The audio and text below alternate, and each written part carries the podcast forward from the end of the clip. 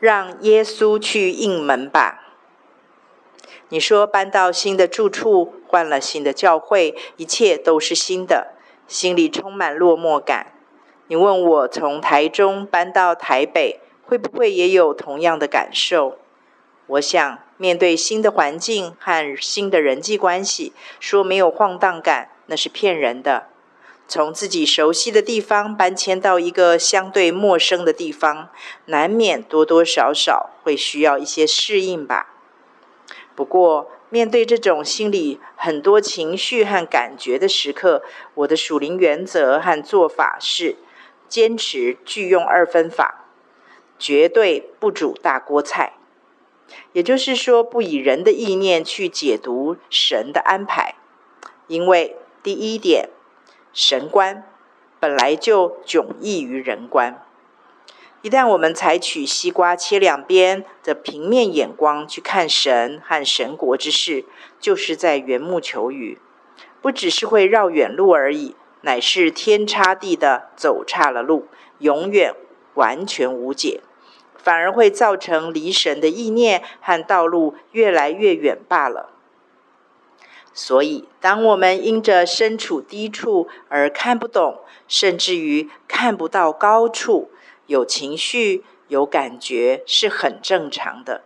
但是，并不表示我们就非得要顺着我们的情绪和感觉去做出对与错、是与非、黑与白的二分法回应，而使自己困陷于血气中。甚至因不解而对神产生怀疑，对人心生苦毒。第二，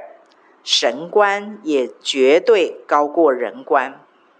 所以，当我们对现况不解或不满而产生情绪和感觉的时候，若想逃离试探，不被套牢，唯有我们愿意放弃又窄又小又低的人观。不再企图用人有限的小脑袋去理性分析和合理化神的大而无限，以致走迷在鸡生蛋还是蛋生鸡的迷宫里，越想越复杂，越想越纠结，弄到最后全都混成一团，成了大锅菜，反倒容易入了迷惑，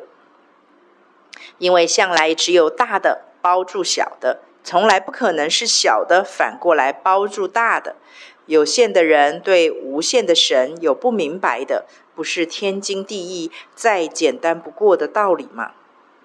所以，如果暂时对神的带领有所不明白，不一定要急着去搞懂，乃是学习玛利亚的智慧，就把它们放在心中，反复思想。有时候闭上了地上的眼睛，天上的眼睛才有可能被打开哦。至于你问我换个地方心境如何，老实跟你说，我不太容许我的感觉和情绪拥有那么多发表的自由权呢。尤其当他们是属于比较负面、偏黑暗面的时候，我更是牢牢把关。不让他们嚣张僭越。绝大多数当感觉情绪冒出来发表意见的时候，我不会傻乎乎的花力气去压抑他们，或者是随着他们做心理对话，免得给恶者机会见缝插针，把当初施展在夏娃身上的诡计再一次复制在我身上，借着我对过去的不解和对未来的不安。利用人性的软弱来跟我说好说歹，我都是直接用一句话命令他们乖乖服我，就是现在活着的不再是我，乃是基督在我里面活着，因他活着，我就有说不尽的恩赐。既然命已经不是我的了，乃是基督的了，我就毫无表达意见的权利，都听基督的。都浮在真理之下，说也真奇妙。每次我一做这个宣告表白，不过多久，那些在我里面蠢蠢欲动、让我不安的负面念头，就像见光死一般，消失的无影无踪。因此，不管二者是用感觉、情绪，还是想象、回忆，来用力拍打我们的心门。最聪明稳当的秘诀就是每次都让耶稣去应门。相信我，绝对百战百胜，攻无不克。而且这个红利是跟耶稣会越来越亲哦。